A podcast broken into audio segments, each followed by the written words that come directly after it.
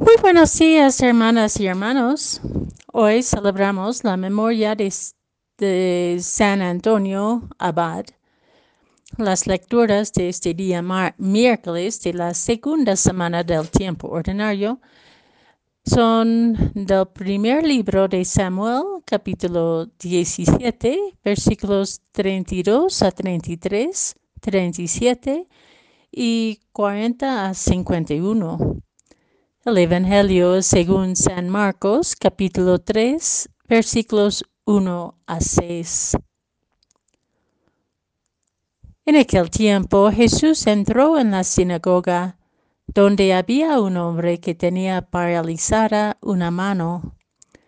Los fariseos estaban espiando a Jesús para ver si curaba en sábado y poderlo acusar. Jesús le dijo al hombre con la mano paralizada, levántate y ponte allí en medio. Después les preguntó, ¿qué es lo que está permitido hacer en sábado? ¿El bien o el mal? ¿Se le puede salvar la vida a un hombre en sábado ¿O hay que dejarlo morir?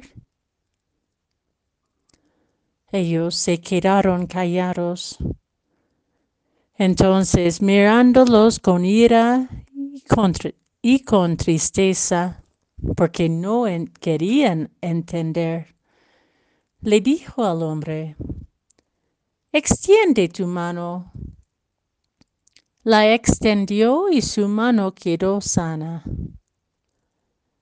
Entonces se fueron los fariseos y comenzaron a hacer planes con los del partido de Herodes para matar a Jesús. Levántate y ponte allí en medio, para dejar que otro y otra más vulnerables ocupen el centro tenemos que desplazarnos a nosotros mismos, desplazar nuestras referencias de importancias, desplazar criterios establecidos que, eh, que han invisibilizado lo esencial de una opción de fe. ¿Cuál es este esencial?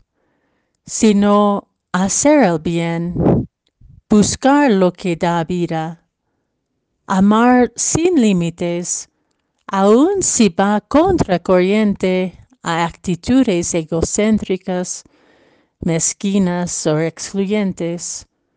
Aun si amar sin límites sea una amenaza a aquellas personas que creen que tienen el poder para matar destruir o eliminar lo que ponen en tela de juicio sus seguridades.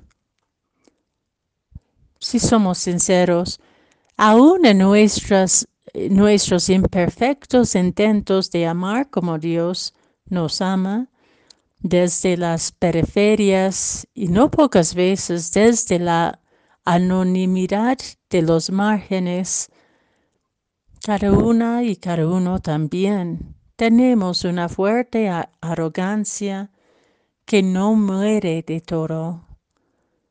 Nos gusta ser reconocidos, apremiados, elogiados, confiados con responsabilidades para que sentimos que somos irreemplazables.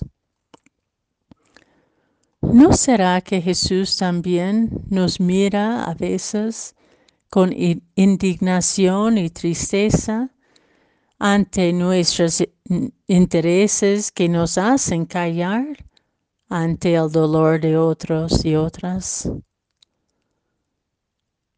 Nos interpela el Evangelio de hoy. ¿Cómo debemos desplazarnos en nuestros de estos centros que nos mantienen importantes y relevantes porque nos otorgan poder.